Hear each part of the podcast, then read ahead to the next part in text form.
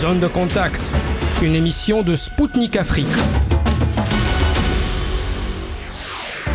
Bonjour à toutes et à tous. Vous écoutez Spoutnik Afrique sur les ondes de Maliba FM à Bamako. Je suis Anthony Lefebvre et je suis très heureux de vous retrouver aujourd'hui pour mon émission Zone de contact. Au programme aujourd'hui, Vladimir Poutine a tenu un discours lors de la conférence Russie-Afrique. Nous reviendrons sur les moments clés de celui-ci. Lors de cette conférence, plus de 40 pays ont pris part. Un ex-ambassadeur béninois, un sénateur de la RDC, le vice-président du Conseil de la Nation d'Algérie, l'ambassadeur d'Île Maurice en Russie et une militante panafricaniste nous raconteront leurs impressions à notre micro.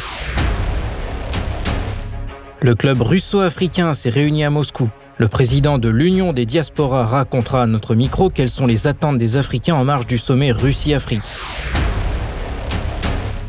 Les langues africaines commencent à être enseignées dans les écoles russes et Seymour Hersh n'a pas tout révélé sur l'explosion des gazoducs Nord Stream.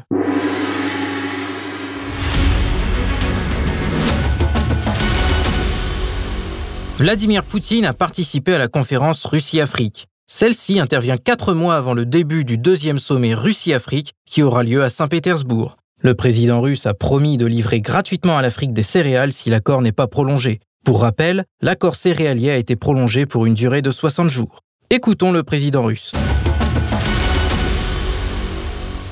Chers participants à la conférence, chers amis, permettez-moi de vous saluer sincèrement pour vous accueillir à Moscou pour cette conférence interparlementaire de tous les représentants des organes de pouvoir et dirigeants de partis et mouvements politiques de Russie et d'Afrique. Votre conférence est évidemment importante dans le contexte actuel et du développement ultérieur des relations entre la Russie et l'Afrique. De plus, nous envisageons cette rencontre comme exceptionnelle dans le cadre des préparatifs du deuxième sommet Russie-Afrique prévu au mois de juillet. Le premier sommet Russie-Afrique qui s'était tenu en octobre 2019 à Sochi avait été très positif dans ses résultats et nous avait permis de renforcer cette coopération entre la Russie et l'Afrique, d'activer les échanges entre les milieux d'affaires, mais aussi sur le plan euh, social et culturel. Ce partenariat entre la Russie et les pays d'Afrique a acquis une nouvelle dynamique et est passé à un niveau nettement supérieur. Cette conférence d'aujourd'hui, où sont, sont représentés tous les pays du continent, pour que les législateurs puissent euh, exprimer l'opinion de leurs citoyens. Et donc, dans ce contexte, votre venue ici à Moscou est un gage de développement des relations tout à fait positives pour toutes les parties.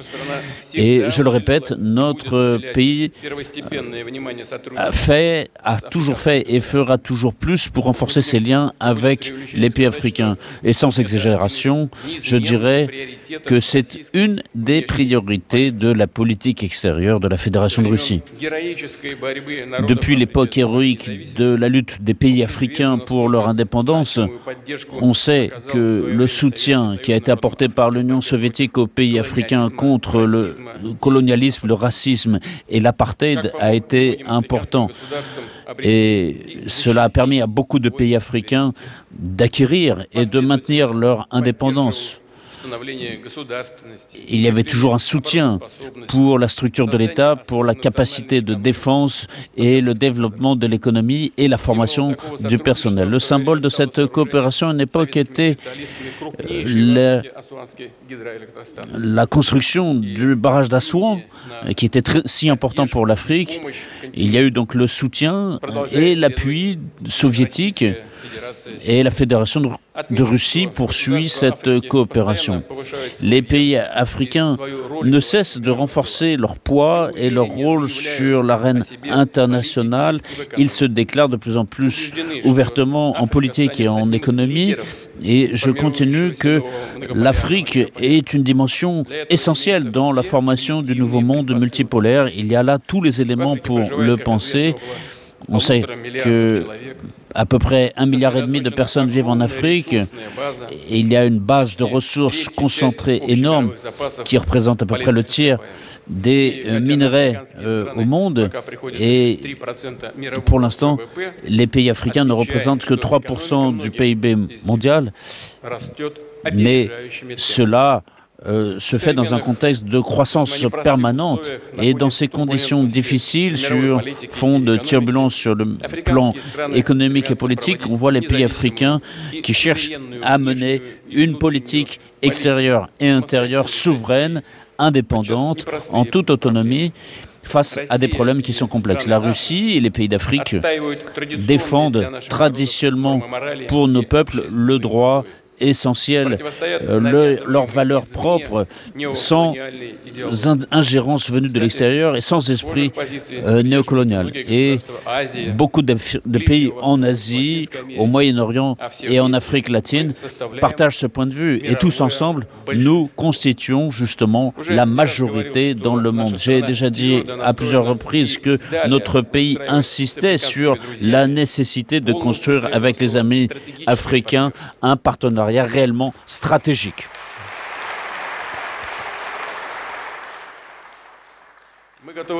Nous sommes prêts à travailler ensemble à l'ordre du jour international pour renforcer, soutenir plus d'équité entre les pays, plus de respect et plus de coopération sur le plan économique.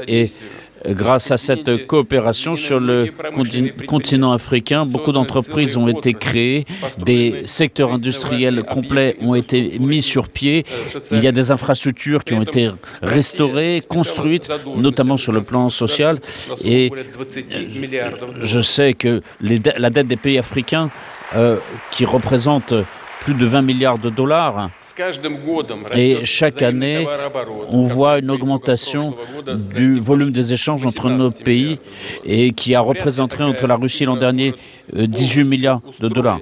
Euh, évidemment, ce chiffre ne peut pas nous satisfaire complètement, mais euh, on sait que nous pouvons aller beaucoup plus loin, mais cet échange dans les deux sens de produits et de services doit pouvoir nous permettre de passer un règlement financier pour ces échanges euh, dans des euh, monnaies nationales et on ouvre ici le, en 2021 le, ce système de zone économique libre en Afrique et qui aujourd'hui doivent devenir, euh, devenir euh, un marché qui, représentera, qui représentera plus de 3 000 milliards de dollars.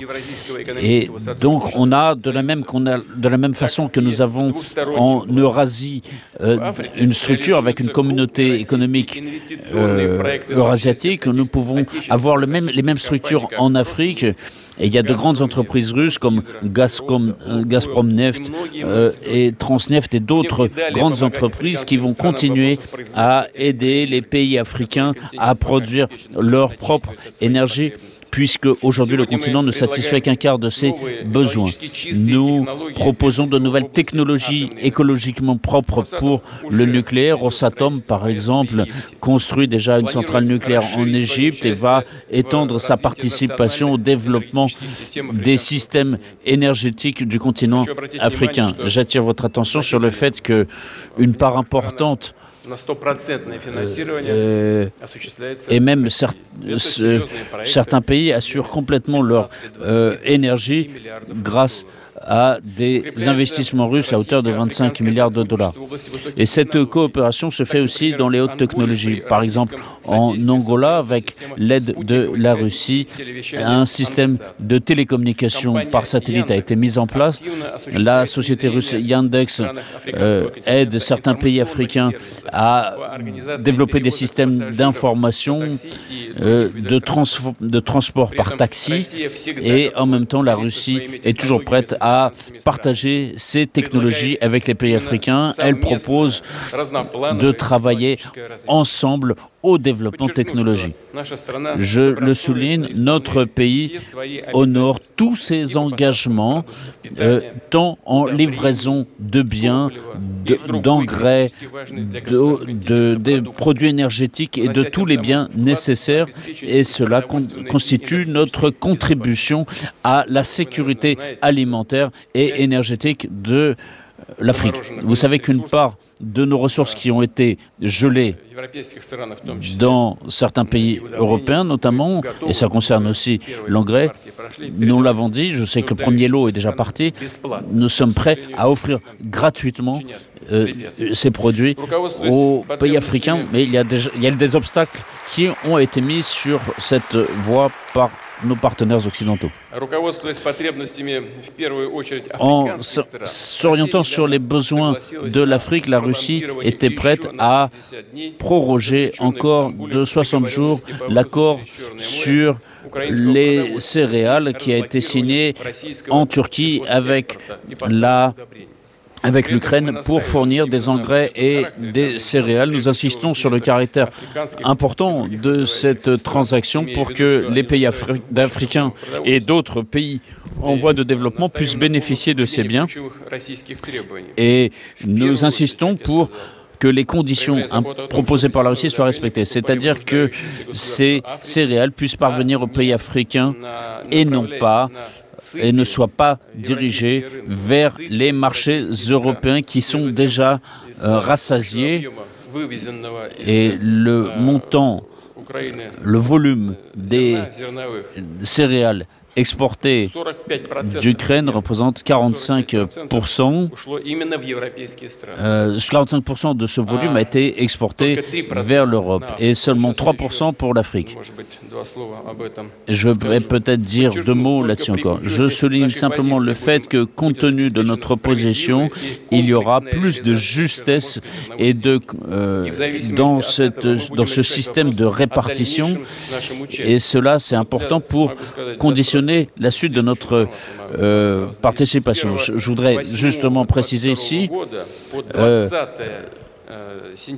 depuis l'année dernière jusqu'à septembre de cette année,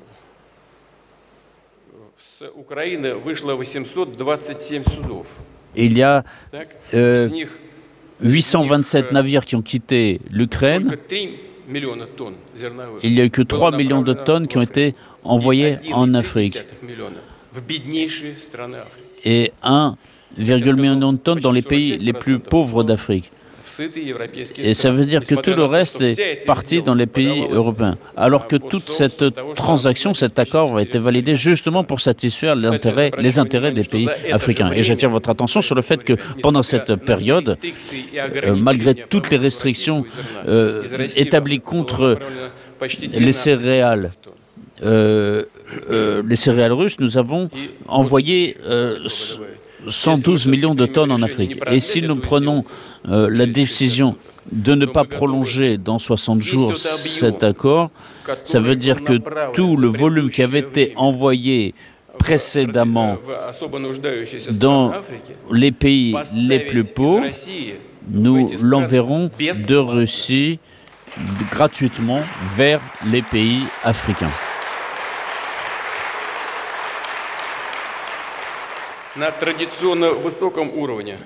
À très haut niveau se trouve la coopération entre notre pays et les pays africains. Nous avons actuellement, sur le plan universitaire, nous avons 27 000 étudiants africains, donc 5 000 aux frais de l'État. Et ça veut dire que et nous allons doubler le nombre de places en université pour les Africains. Et nous mettons en place un réseau d'universités pour pouvoir améliorer notre coopération sur différents domaines comme la santé, la protection de l'environnement, la sécurité biologique. Et dans cet objectif, la Russie est prête à remettre des laboratoires mobiles à l'Afrique, à former des spécialistes. Et d'ailleurs, pendant la période de pandémie à coronavirus, notre pays est un des premiers à livrer à des pays africains de grands volumes de vaccins et des systèmes de soins et des systèmes des produits euh, sanitaires. Et la Russie continue à tendre la main aux pays dans le besoin, notamment ceux qui ont souffert de catastrophes naturelles, qu'il s'agisse d'ouragans, d'incendies, euh, de sécheresse. Et ces dernières années, nous avons pu soutenir aussi les pays sur un autre plan, celui de la sécurité, la lutte contre le terrorisme, en, euh, améliorant la euh, coopération technico-militaire, en livrant des équipements de défense, et nous sommes prêts à poursuivre, mais aussi en formant du personnel.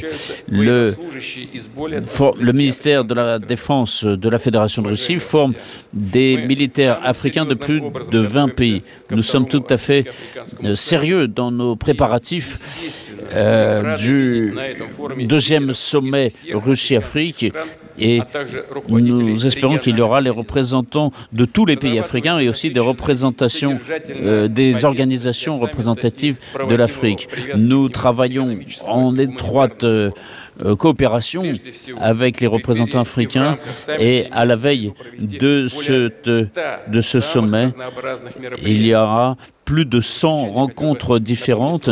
Et pour conclure, je voudrais rappeler les paroles d'un grand homme d'État euh, africain, euh, Nelson Mandela, qui a tant lutté pour les droits des Africains et qui continue euh, à être d'une grande actualité. Rien ne doit nous dévier de la voie de la liberté. Personne ne doit se dresser sur notre chemin. Je suis convaincu que, en travaillant ensemble, en nous aidant les uns les autres, nous pourrons faire beaucoup pour la prospérité et le bien-être des peuples d'Afrique et de Russie. Je vous remercie. Merci. Merci beaucoup d'être venu ici aujourd'hui à Moscou avec nous. Je vous remercie. Bonne chance à vous tous.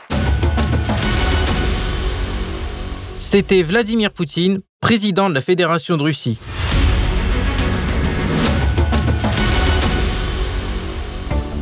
Mesdames, Messieurs, vous êtes à l'écoute de Spoutnik Afrique sur Maliba FM. Moi, Anthony Lefebvre, je vous salue si vous venez de nous rejoindre à l'instant. L'Afrique était à l'honneur à la Douma, la chambre basse du Parlement russe. Plus d'une quarantaine de délégations parlementaires de pays africains ont participé au débat. Le renforcement de la coopération parlementaire avec les pays africains sur fond de formation d'un monde multipolaire y a occupé une place importante. L'élaboration d'approches unifiées de la réglementation juridique dans l'économie, l'enseignement, la science et la sécurité ont été abordées. Au micro de nos correspondants, des participants ont exprimé leur attente du prochain sommet Russie-Afrique. L'ex-ambassadeur du Bénin en Russie, Anissé Gabriel Kochofa, a donné la recette pour un partenariat gagnant-gagnant entre Moscou et le continent africain. Écoutons-le. Je crois que la rencontre qui s'organise aujourd'hui à Moscou, au centre, au centre de la Russie, et qui est dans le cadre des préparatifs du sommet, le deuxième sommet Russie-Afrique, qui va se tenir en juillet de cette année. Je peux, je peux vous dire que l'atmosphère est assez bien. Les Africains ont répondu présent et à l'invitation. C'est la preuve que l'Afrique est prête à arriver au sommet. En 2019, nous avons eu un grand sommet. Les chefs d'État étaient présents.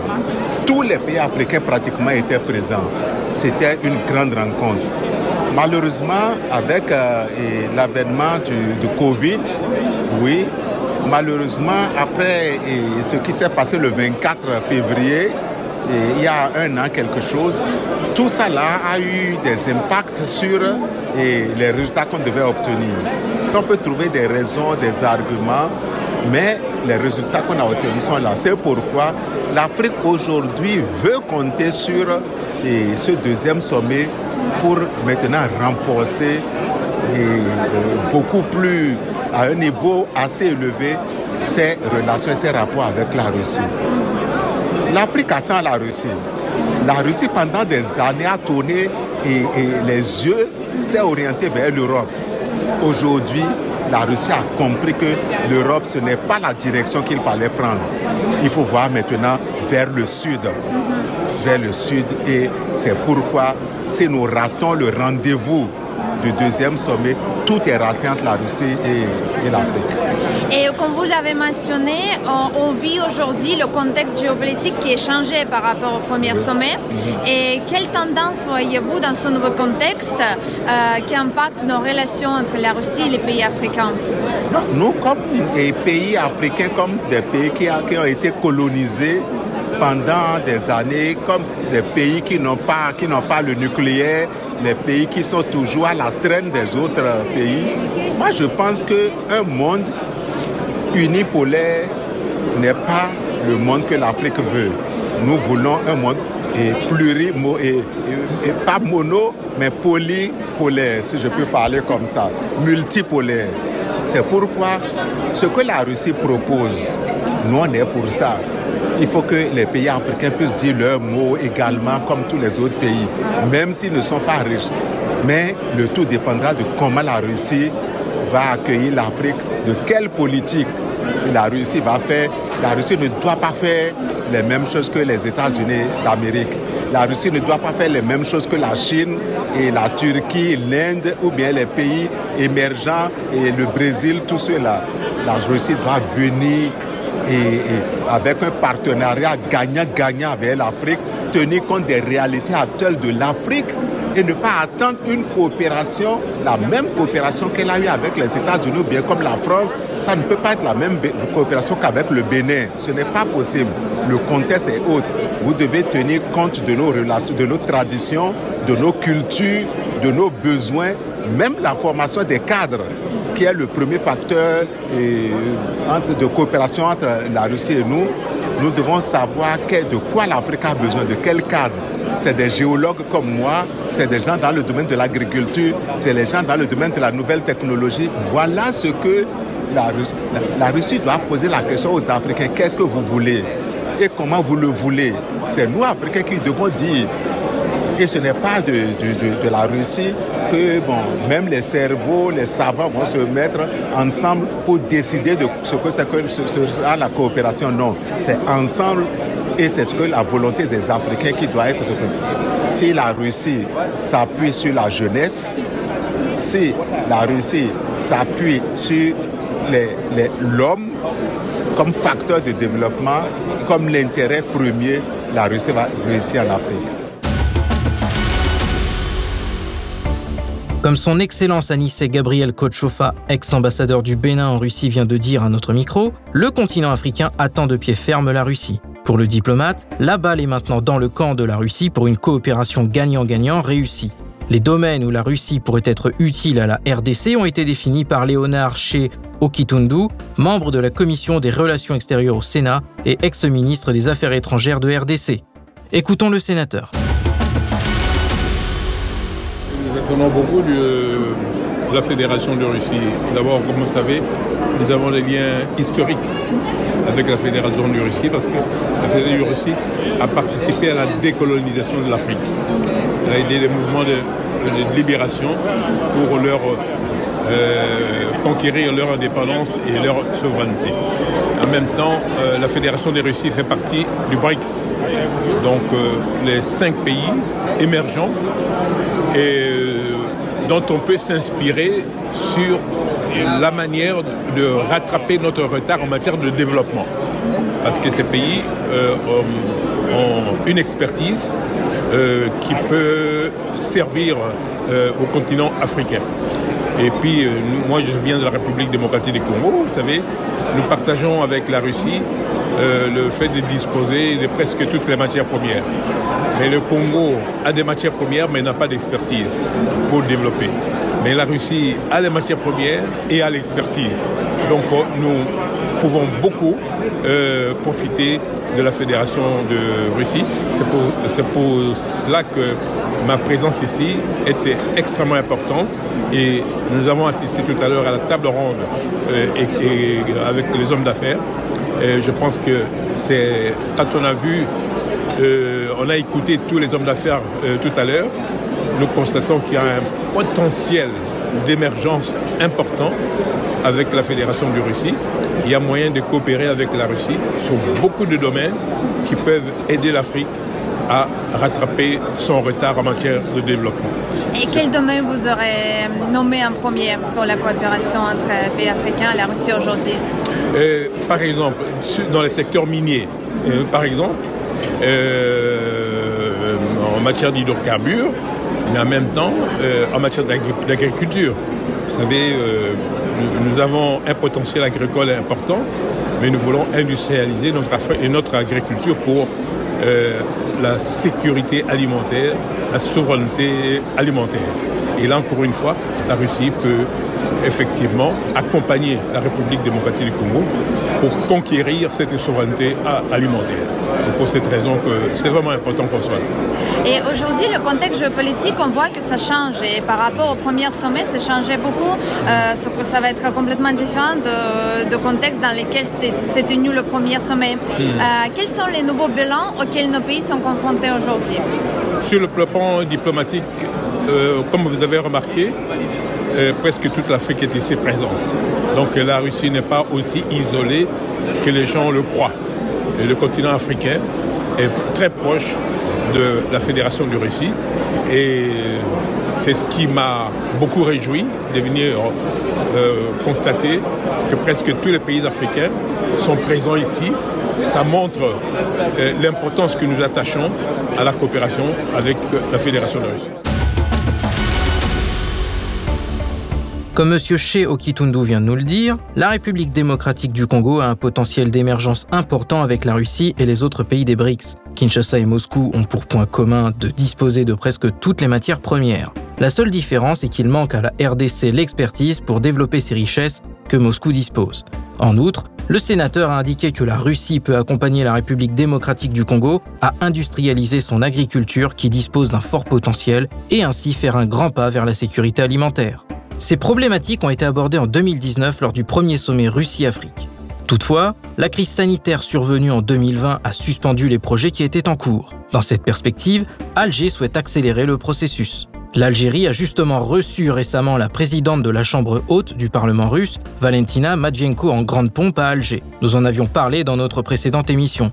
Hamoud Abdenasser, vice-président du Conseil de la Nation, la Chambre haute du Parlement algérien, l'avait accueilli et accompagné sur place. Il a qualifié le déplacement de Madame Matvienko de réussite sur tous les plans. Cette fois-ci, il a fait le chemin inverse et participé à la conférence Russie-Afrique. Au micro de notre correspondant, il a fait part de ses attentes.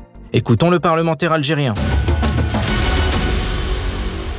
C'est la deuxième conférence qui se tient à Moscou, euh, après celle de 2019. Donc l'Algérie a participé à, euh, à la première conférence Russie-Afrique et nous comptons beaucoup sur le côté russe pour développer ces relations avec le côté africain. Et à mon avis, il ne faut pas qu'on reste uniquement dans les intentions de bonnes, de bonnes, euh, de bonnes paroles, de bonnes exécutions. Il faut qu'on passe aussi à l'exécution et à la matérialisation sur le continent africain de projets qui toucheraient, qui toucheraient exactement, qui toucheraient euh, objectivement la, vie, des Africains. Je, cite, des exemples. Euh, on a parlé tout à l'heure du chemin de fer. le côté russe, il dit qu'il peut réaliser des, études, il peut réaliser des euh, voies de chemin de fer. Mais nous, Africains, Algériens, nous voulons que ce soit un partenariat, euh, pas uniquement dans le domaine de la vente de ce produit. Nous voulons que ce soit sur place une coopération réelle qui, permet, qui permettra aux Africains, aux Algériens de bénéficier de l'expérience russe et de pouvoir développer par eux-mêmes par la suite ces, ces mêmes projets peut-être sur des dimensions, sur des distances peut-être plus petites, mais euh, euh, transférer le savoir-faire. Donc ça, c'est très important pour nous, Africains, qu'on ne demeure pas uniquement un, local commercial où on achète euh, des produits russes il faudrait qu'on passe à un autre niveau de, développement. Cette conférence peut peut-être poser cette problématique et essayer de développer, de la développer dans, dans les mois à venir, surtout que pour nous, nous, allons, nous, nous, attendons à ce que M. le Président de la République, M. Abdelmajid Tebboune, va visiter Moscou dans les mois à venir.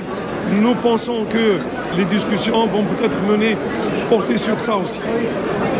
Et Monsieur le Président, qu'en pensez-vous? Euh, euh, La Russie euh, maintenant est sous, des sanctions sans précédent, sous des sanctions occidentales. Euh, L'Afrique est aussi euh, euh, sous pression. Les Occidentaux et en particulier les Américains menacent presque directement aussi de punir les pays qui vont poursuivre leur coopération avec la Russie. Dans ce contexte-là géopolitique assez compliqué et complexe, vous pensez que c'est tout à fait réaliste de parler de toutes ces initiatives avec la Russie? Nous, vous savez, comme vous le savez, l'Algérie a toujours eu une position de neutralité à, travers son histoire. Nous nous, nous, ingérons pas dans les, dans les affaires internes des pays et nous ne permettrons jamais à quelqu'un de s'ingérer dans, nos affaires, dans nos affaires intérieures. Cette position de tout temps permet à l'Algérie de pouvoir jouer un rôle, un rôle si ce n'est pas un rôle mondial, c'est un rôle régional. Nous avons d'excellentes relations avec la Russie depuis euh, avant l'indépendance et surtout après l'indépendance. Et nous, nous tenons à ce que nos relations restent, euh, si, elles ne sont pas développées un peu plus, restent à ce niveau. Nous pensons qu'il y, y, a beaucoup de progrès à faire et nous pouvons le faire entre l'Algérie et la Russie. Et nous avons des relations avec les États-Unis, nous avons des relations avec la France, mais nous tenons à notre neutralité nous tenons à, notre, à, la parole de l'Algérie à travers le Conseil des Nations. Euh, la visite récente de Mme Matvienko en Algérie, euh, comment voyez-vous les résultats de cette visite? C'est moi-même qui ai reçu Mme Matvienko au niveau d'Alger. C'est moi-même qui, qui, qui, était son, son, son, accompagnateur. Je pense que euh, la visite a été une réussite sur tous les plans. Nous avons euh, souhaiter à ce que nos relations soient développées, se développent encore mieux du point de vue sur le côté euh, parlementaire et sur le côté, sur le côté euh, des, des affaires. Le député Sheraïtia Ayoub, membre de la commission du budget et des finances du Parlement algérien, a parlé aussi de cette visite de Mme Madvienko et des relations entre la Russie et l'Afrique. Écoutons-le. La visite de la présidente du Sénat est bénéfique. Elle a, duré trois jours, ce qui prouve les bonnes relations entre l'Algérie et la Russie et la coopération encore, euh, je dirais, beaucoup plus euh, politique maintenant qu'auparavant. Ça prouve que la position de l'Algérie est toujours bien claire. Elle, a toujours le, soutien et elle, soutient la Russie. Euh, le, le, prochain objectif pour les relations algériennes et russes, c'est bien le développement économique. Et ce qui prouve ça, c'est la demande officielle que l'Algérie a faite euh, pour le BRICS là où la Russie c'est l'acteur principal dans cette organisation qui rassemble, euh, je dirais, plus de, de 25% de la population mondiale. En fait, 40% de la 25% de la population mondiale. Plus, plus, de 25%. Non, je dirais, euh, en, termes de, c'est 40% de la population mondiale et 25% de l'économie mondiale. mais, mais le PIB dépasse celui du G7 actuellement. Oui, actuellement, oui. Précision. Oui, c'est encore mieux. C'est encore Bien. Alors, euh, par rapport donc à, cette, euh, à cette réunion aujourd'hui et à celle de demain au, Parlement avec euh, le président de la Fédération de Russie, euh, est-ce que vous avez des attentes particulières? Comment vous voyez la Russie en Afrique Qu'est-ce qu'elle peut apporter? Qu'est-ce que doivent faire les Africains justement pour que la, règle du jeu change dans, euh, le continent et qu'elle puisse euh, trouver des espaces où elle peut se développer? Je crois que ce sommet, c'est pratiquement la préparation du prochain sommet au mois de mai de la, du sommet Russie-Afrique. Et ça sera sûrement sans doute bénéfique pour tout le monde, surtout qu'on va y aller tôt ou tard vers un nouveau monde multipolaire. Ce, n'est plus, euh, ce n'est plus du monopolisme. Et ce qu'on attend vraiment, c'est, c'est de mettre en rail le projet d'un nouveau système bancaire hors du SWIFT, là où ce que nous avons vu dans cette crise-là, là où on, utilise les finances ou bien le système bancaire pour des sanctions politiques, comme une arme de guerre. Exactement, comme une arme de guerre, exactement. Ça, ce qui n'est pas bien, c'est malheureusement faire fusionner les, les, les choses politiques avec l'économie, etc. Ce qu'on attend de ce sommet-là, c'est aussi euh, mettre en avant les relations de la Russie entre l'Algérie, surtout c'est euh, enfin en fait entre la Russie entre l'Afrique, surtout si euh, si on voit les chiffres, on voit que nous avons 20 20, 20 milliards de dollars de d'échanges d'échanges, mhm. ce qui est très peu comparément par exemple à, à la Chine. Euh, je dirais entre la Chine et l'Afrique, c'est 200 milliards. Nous sommes à 10% Ça veut dire qu'il y a un potentiel à faire beaucoup plus en, en industrie, au, parlons d'économie, c'est en, industrie, en, en, agronomie et beaucoup plus en, économie numérique. D'accord. Et dans ce, ce cas de l'économie numérique, euh, la Russie a quand même, euh, elle est très très avancée, notamment ici à Moscou. Il y a, il y a un cas d'école vraiment dans la numérisation. Euh, par rapport aux, aux échanges euh, commerciaux et concernant les, les, les, exportations de blé et de céréales russes, comment évolue la chose avec tous les changements qui se sont introduits actuellement dans ce, le commerce international? Oui, par rapport à ça, par exemple, comme vous dites sur le blé, euh, Monsieur le Président Poutine a donné des engagements pour pour justement exporter le blé aux pays africains et, il est allé encore plus loin là où il a, déclaré qu'il va qu'il va donner du blé gratuitement aux pays pauvres qui ne peuvent pas payer. Ça c'est une très bonne chose. Et aussi l'Afrique a, a tendance à changer son orientation de l'Europe de l'Ouest vers la Russie, ce, qui est le cas par exemple de l'Algérie, là où la France était le, euh, premier exportateur de blé vers l'Algérie. Maintenant, la, la, donne a changé. L'Algérie maintenant importe beaucoup plus de la Russie que d'autres pays.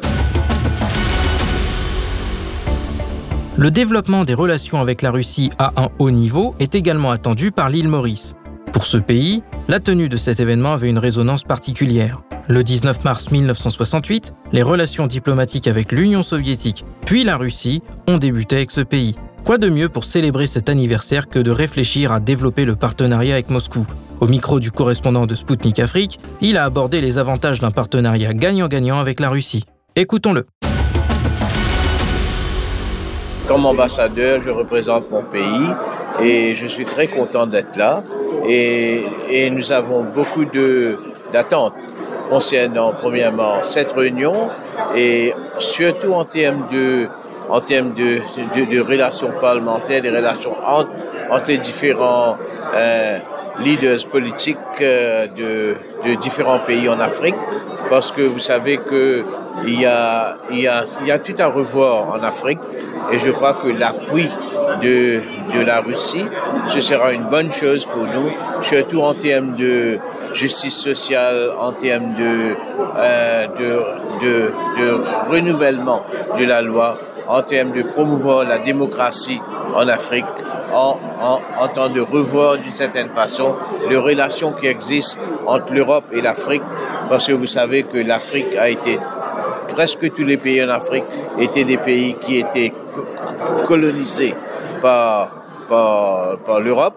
Alors là, c'est bon, là, c'est un, comment je veux dire, c'est un crossroad. OK, là maintenant, c'est un crossroad, il faut revoir tout, tout avec le, le, le, le nouvel ordre mondial, euh, mondial en termes de la façon qu'on fait le, les, les, les, les, transactions internationales comme le trade ok, l'exportation, importation, avec toutes les différentes organisations qui existent, il faut revoir tout.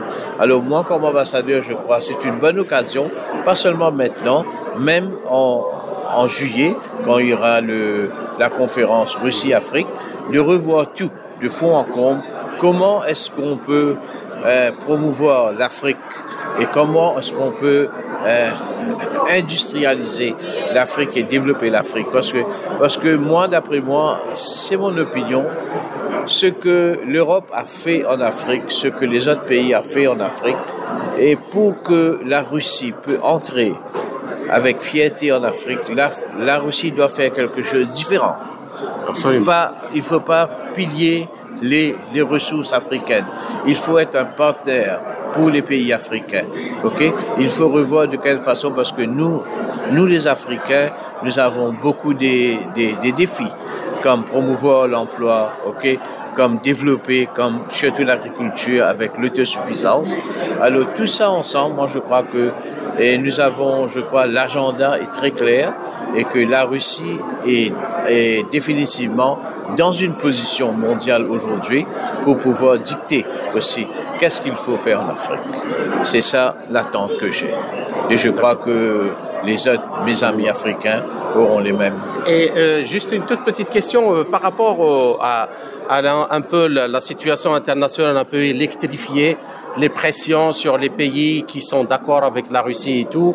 Est-ce que euh, comment vous jugez la présence aujourd'hui? Est-ce que les, les, Africains continuent à défier le, le, la, la, le diktat occidental et dire que nous voulons avoir un partenariat, comme vous venez de le dire, à juste titre équilibré vous savez que moi, comme ambassadeur, comme diplomate, nous sommes supposés d'être neutres.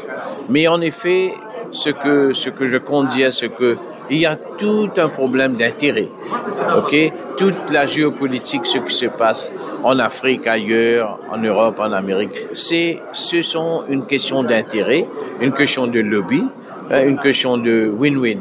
Alors pour moi, n'importe quel pays, n'importe quel pays, même, même l'île Maurice, nous avons une approche très balancée envers la Russie, ok? Et, et puis, et puis moi aussi, je pense que l'Afrique, n'importe quel pays veut travailler avec n'importe quel pays du monde pour un win-win situation. Il faut qu'il y ait un win-win situation, c'est ça. Et moi, je crois qu'il y a une grande, un bon nombre des Africains qui sont venus, juste pour ça, pour voir de quelle, de quelle situation on peut collaborer, on peut avoir un win-win situation, on peut travailler ensemble avec la Russie. Et maintenant, je crois, la balle est définitivement dans le camp de la Russie parce que la Russie a d'énormes de ressources, a d'énormes de capacités pour venir en avant pour promouvoir l'Afrique, le continent africain et même l'île Maurice. Lors de ces débats, il n'y avait pas que des parlementaires et des diplomates africains. Les militants panafricanistes étaient également présents. Nathalie Yamb a prononcé un discours très fort. Elle s'est adressée aux parlementaires russes en appelant Moscou à déclassifier ses archives qu'elle dispose sur la colonisation et à les transmettre aux pays africains afin que la vérité sorte au grand jour. Au micro de notre correspondante, elle a raconté ses attentes en marge du prochain sommet Russie-Afrique. J'espère que ce sommet va permettre euh, de réaliser certaines décisions et certains contrats qui avaient été signés en 2019 et que les circonstances ont, ont, ont mis en suspens. Il y a eu euh, la pandémie euh, Covid qui a un peu tout, qui a qui a paralysé le monde pendant deux ans. Il y a euh, la situation en Ukraine aujourd'hui qui a aussi érigé des barrières et, et, et créé de nouvelles difficultés. Euh, J'espère que euh, au sommet euh, de ju juillet, les gens avanceront plus vite, que les, Africains auront cerné de façon plus précise quels sont leurs besoins et que les, participants russes auront un intérêt accru à commercer, à échanger, à avoir des partenariats avec les pays africains, surtout dans cette période géopolitique où les uns comme les autres sont très ostracisés. D'accord, je vois. Comme vous avez mentionné, le contexte géopolitique a changé beaucoup ces dernières années. Euh, que pensez-vous? Quels sont les nouveaux défis auxquels nos pays sont confrontés aujourd'hui? Ben, on est confronté à, tous les défis qui sont inhérents à la mort inéluctable de l'hégémonie occidentale. Euh, chaque fois qu'un système est en train, un système hégémonique est en train de mourir, il se débat. Et ça part de tous les côtés. Il y a des sanctions, il y a des menaces, il y a des conflits. Euh, on essaye de tordre le bras aux uns, on essaye de casser euh, le moral et l'économie aux autres. Ça, ce sont les soubresauts d'un ordre mondial qui est en train d'agoniser et de mourir. Euh, je pense que aussi bien la Russie que les pays africains euh, euh, ont une chance de réécrire un ordre mondial multipolaire auquel tout le monde aspire. Plus personne n'a envie d'être sous le chantage de l'extraterritorialité du dollar américain. Plus personne n'a envie euh, de subir, comme nous, les Africains de la zone CFA, nous subissons par ricochet les conséquences euh, euh, des sanctions contre la Russie sur le système SWIFT, parce que le franc CFA est, est géré par le Trésor public français, est dans la zone SWIFT si euh, il y a des sanctions et qu'on ne peut plus échanger avec le SWIFT, même si on a de l'argent, on n'est pas capable de payer des choses en Russie dont on peut avoir besoin. Donc euh, voilà, c'est des opportunités. Euh, on est tous les deux, les deux parties, la partie russe, la partie africaine, nous sommes tous les deux des, des gens qui aspirons aujourd'hui à être traités avec respect, avec dignité et à réécrire un ordre mondial qui soit plus ouvert, qui soit multipolaire. On entend aujourd'hui souvent euh, de différents pays occidentaux euh, qu'ils euh, bah, il met la pression de différentes manières sur les pays africains pour qu'ils euh, arrêtent leur contact avec la Russie dans une manière ou dans l'autre. Que pensez-vous de ça? Est-ce qu'ils ont le droit du tout d'agir comme ça? Pourquoi ils se permettent de le faire? Parce qu'ils l'ont toujours fait. Je, je vais d'ailleurs avoir l'occasion d'en parler cet après-midi dans, la table ronde auquel euh, je participe, euh, parce que le néocolonialisme, à la fin des périodes coloniales, euh, on nous a octroyé des indépendances, mais elles n'étaient que fictives. Et en fait, le néocolonialisme euh, a pris la suite du, du colonialisme. Ils ont fait comme si on était libre, mais en fait, c'est comme pour un iceberg. On a donné la liberté pour les, les, les 20% du haut et tous les contrats qui nous enchaînent, tous les boulets, tous les chaînes sont invisibles en dessous. Aujourd'hui, la France, euh, particulièrement, et aussi les autres puissants, ex-puissances coloniales, considèrent toujours que l'Afrique est leur propriété. Euh, nous faisons partie d'organisations comme l'ONU, qui ont été créés en 1945 alors que nos États africains n'existaient pas dans leur forme actuelle. À l'époque, on était encore des colonies, des territoires, euh, euh, des territoires sous mandat, sous tutelle. Et l'ONU a été bâtie pour un instant T dans l'histoire. Et c'est cette organisation bâtie sur ce, ces fondements coloniaux qui continuent d'exister aujourd'hui avec les mêmes mécanismes qui sont entretenus. C'est pour ça qu'ils considèrent qu'on est, euh, est leur chose. Et les organisations internationales comme l'ONU, comme la Banque mondiale, comme le FMI ont dans leur statut reconnaissent à ces puissances coloniales un droit de parole euh, euh, nous concernant. C'est tout ça qu'il nous faut déconstruire et le moment géopolitique actuel nous donne l'occasion de casser ce qui existe et de reconstruire quelque chose qui reflète mieux l'état du monde actuel. Et vous avez justement parlé de dédollarisation qui se passe actuellement petit à petit. À petit. Oui. Euh, que pensez-vous de ça?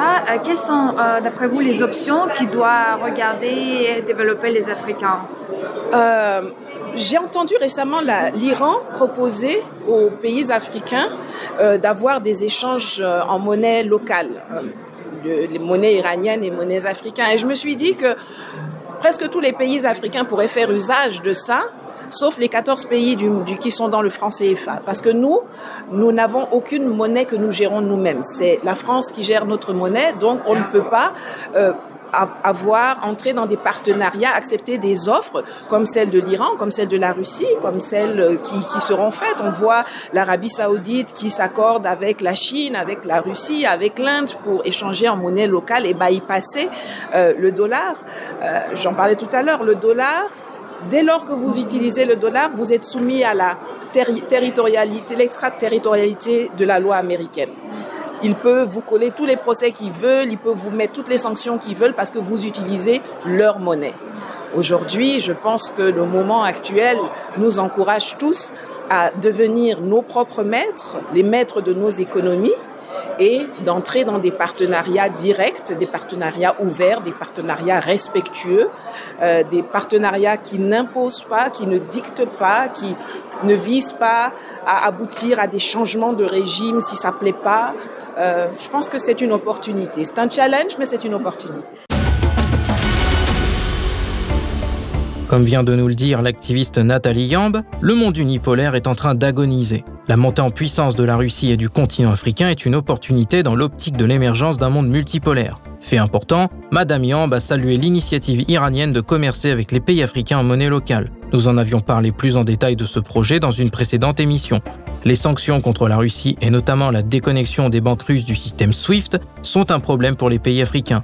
Cette restriction empêche de commercer avec la Russie, plus particulièrement dans un domaine crucial, celui des céréales. Lorsqu'elle prône la dédollarisation des économies africaines, elle souligne à juste titre le problème de l'extraterritorialité du dollar. C'est justement face à cette loi intrusive et injuste que de plus en plus de pays se détournent du billet vert pour commercer, mettant au passage un clou supplémentaire sur le cercueil du monde unipolaire.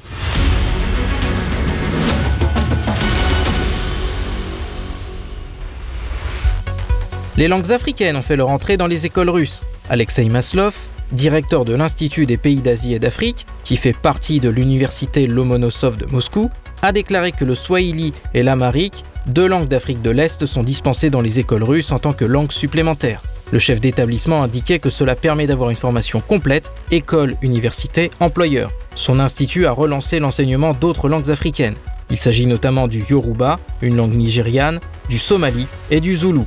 Pour M. Maslov, cela permet de former une nouvelle génération qui comprendra les différences culturelles, politiques et économiques du continent africain. Un atout en vue de renforcer le partenariat gagnant-gagnant entre la Russie et l'Afrique. Ce renforcement des relations entre Moscou et le continent africain dans le domaine de l'éducation pourrait se concrétiser encore davantage. Durant la conférence Russie-Afrique, le directeur de l'Institut a soutenu le projet d'association entre universités russes et africaines. Seymour Hersh n'a pas tout dit sur l'explosion des gazoducs Nord Stream. En février dernier, le journaliste américain avait révélé que des plongeurs de l'US Navy avaient posé des explosifs sur les pipelines sous couvert de l'opération Baltops 2022 sous l'égide de l'OTAN. Selon ses dires, c'est Joe Biden qui a autorisé la destruction des gazoducs et les personnes impliquées savaient ce qu'elles faisaient. Il a ajouté qu'il en savait beaucoup plus, mais qu'il devait protéger les individus qui lui ont transmis ces informations. Concernant la piste d'un groupe pro-ukrainien avancé par un média américain afin de détourner l'opinion publique de son enquête, le journaliste a déclaré qu'il s'agissait d'une histoire complètement stupide, sans source. Kiev avait d'ailleurs démenti son implication dans cette affaire.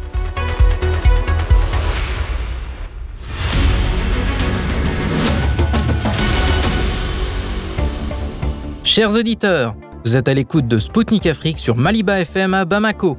Je salue celles et ceux qui viennent de nous rejoindre dès à présent.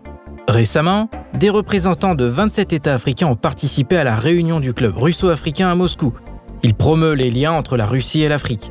Au micro de Spoutnik Afrique, Kinfu Zenebe Tafese, président de l'Union des diasporas africaines, a fixé les enjeux géopolitiques du futur sommet Russie-Afrique prévu en juillet prochain à Saint-Pétersbourg. Écoutons-le.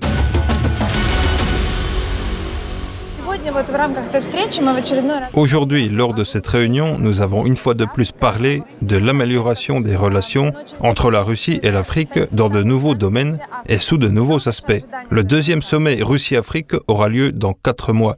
Qu'attendez-vous de lui?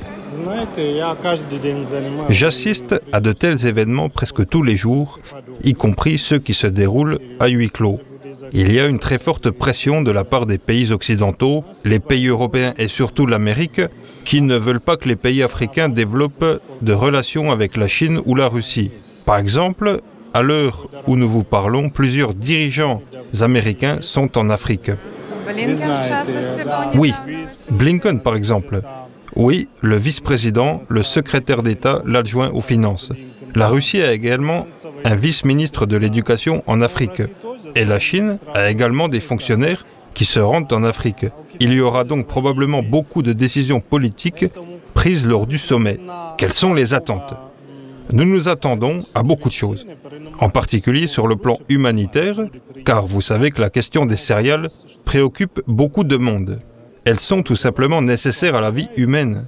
80% de l'huile de tournesol est produite en Russie et en Ukraine. Il s'agit de statistiques officielles. Ils en veulent donc, ils veulent des engrais. Nous devrions changer la situation progressivement, étape par étape, et prendre les décisions qui s'imposent. J'espère que le concept récemment adopté par le président Poutine concernant l'Afrique sera mis en œuvre. Il a également été annoncé aujourd'hui que la Russie ouvrirait de nouvelles branches de ses universités dans divers pays africains. Que pensez-vous de cette initiative? Nous parlons depuis longtemps de la nécessité d'ouvrir de telles antennes. C'est pourquoi j'ai dit dans mon discours d'aujourd'hui que les principales composantes d'une université sont les deux L les laboratoires s'il s'agit d'une science et les librairies s'il s'agit des humanités. C'est ce qui manque aux universités africaines. Vous avez entendu aujourd'hui le recteur de l'Université d'État de Moscou énumérer les professions que les Africains choisissent. Il s'agit de l'informatique moderne, de la médecine, de l'ingénierie. Et pour cela, nous avons besoin d'outils pédagogiques qui permettent aux étudiants d'apprendre. C'est ce qui manque à l'Afrique. Ils reçoivent quelque chose de Londres, quelque chose de Paris, mais des manuels des années 60-70. La Russie pourrait apporter son aide dans ce domaine avec des outils pédagogiques et des laboratoires. La médecine russe a montré, il y a eu beaucoup de problèmes en Afrique récemment, y compris la pandémie, que la Russie était parmi les premiers pays à offrir des médicaments, des vaccins. Et la Russie dispose de bons laboratoires qui savent comment procéder. Vous êtes donc les bienvenus. Je vois. Vous avez dit au début de notre entretien que de nombreux hommes politiques américains se trouvent maintenant dans des pays africains. Blinken est arrivé récemment. Nous avons assisté à une intensification des contacts entre les États-Unis et les pays africains. Quel en est le rapport selon vous Peut-être pour faire contrepoids à l'intensification de la Russie ou de la Chine Tout État a son propre agenda, ses propres intérêts. Ils ne veulent pas perdre l'immense Afrique. Tout d'abord, comme nous le savons, l'Afrique a beaucoup de matières premières. Cela fait 500 ans qu'ils extraient nos ressources et qu'ils en vivent. Pourquoi Christophe Colomb est-il parti en 1492 pour trouver une nouvelle route vers les Indes? Parce qu'il y avait une famine en Europe. Pourquoi ne veulent-ils pas perdre l'accès à l'Afrique Parce qu'ils ont leurs propres intérêts, leurs propres profits. Deuxièmement, le marché africain représente aujourd'hui 1,4 milliard de personnes. L'Afrique est un énorme marché de consommateurs, puissant et solide. Bientôt, il comptera 2 milliards et demi d'habitants. C'est un marché énorme. C'est pourquoi les Européens et les Américains ne veulent pas nous perdre. Je comprends qu'ils se soient investis dans tout cela, mais les Africains doivent aussi vivre, vous savez. C'est l'effet d'un ressort. Si vous le poussez trop fortement et que vous le lâchez ensuite, il vous saute au visage.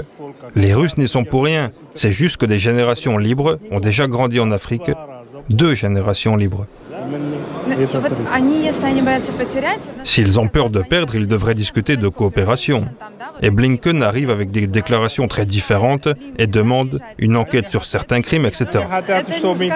Ils veulent être accueillis en déroulant le tapis rouge. Mais en général, ils auraient dû se rendre compte de la rapidité avec laquelle les choses changent en se basant sur l'exemple de la Chine. Comment était la Chine en 2000 et comment est-elle aujourd'hui? L'Afrique pourrait changer de la même manière. C'est pourquoi la Russie doit prendre une décision rapide. Nous, les Africains, sommes des gens émotifs. Nous réagissons donc rapidement. Et nous attendons tous où est la Russie. Il s'avère donc que les États-Unis doivent changer d'approche. Nous ne devrions pas leur prêter attention du tout. La Russie doit mener calmement sa politique. Pourquoi regardons-nous l'Amérique? Elle a ses propres ressources, elle s'occupe de ses affaires. Nous en avons également besoin. Il en va de même pour les pays européens qui doivent tous continuer à exister. Et nous devons sauver les Européens. Nous et la Chine devons le faire. Nous discutons aujourd'hui de nombreuses nuances. Je dirais à votre station de radio que la Russie ne doit pas se tourner vers l'Amérique, la Grande-Bretagne ou la France. La Russie doit suivre sa propre voie, elle l'attend. Il y a un grand nombre de diplômés russes en Afrique. Ils sont ministres, députés, hommes d'affaires célèbres, scientifiques. Au Mali, au Maroc, en Tanzanie, au Kenya, ils occupent partout des postes à responsabilité. L'ambassadeur de la République centrafricaine à Moscou est également diplômé d'une université russe. Tout le monde attend la Russie. D'une part, elle n'a jamais eu d'ambition colonialiste et, d'autre part, c'est un pays vaste et riche.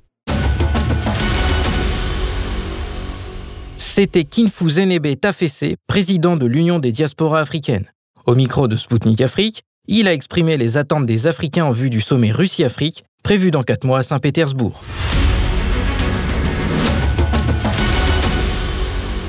Mesdames, Messieurs, Spoutnik Afrique, c'est tout pour aujourd'hui. Le moment est venu de rendre l'antenne à Maliba FM. Mais rassurez-vous, moi Anthony Lefebvre, je vous retrouve très rapidement, fidèle au poste, pour une nouvelle émission. En attendant, je vous invite à suivre l'actualité africaine et internationale sur notre site internet. D'ici là, portez-vous bien.